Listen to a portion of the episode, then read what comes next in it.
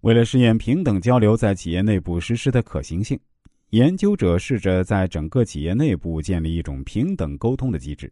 结果发现，与建立这种机制前相比，在企业内部建立平等的沟通渠道，可以大大增加领导者与下属之间的协调沟通能力，使他们在价值观、道德观、经营哲学等方面呢，很快的达成一致，可以使得上下级之间各个部门间的信息形成较为对称的流动。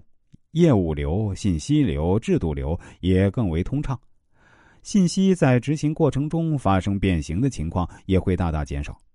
为此，调查者得出这样一个结论：平等交流是企业有效沟通的保证。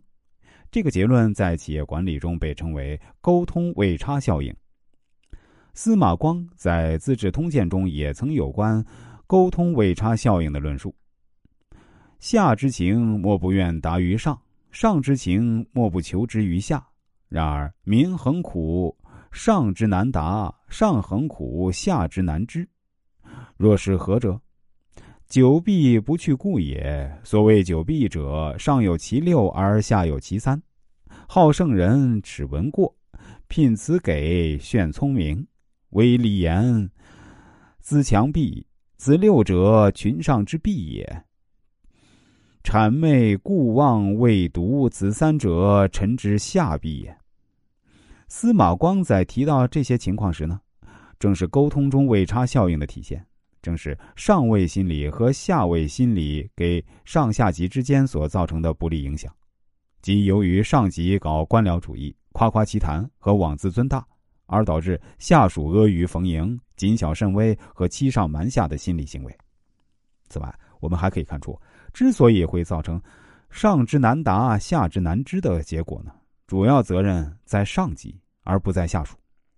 为了避免沟通位差效应，最好的方式啊，就是打破沟通者之间的等级壁垒，实现尽可能的平等交流。在沃尔玛，这一信条得到了完美的体现。沃尔玛公司一再强调倾听基层员工意见的重要性，即使现在公司规模不断扩大，也是如此。在公司内，沃尔玛实行门户开放政策，即任何时间、地点、任何员工都有机会发言，都可以以口头或书面形式与管理人员乃至总裁进行沟通，提出自己的建议和关心的事情，包括投诉受到不公平待遇。公司保证提供机会讨论员工们的意见，对于可行的建议，公司会积极采纳并用来管理公司。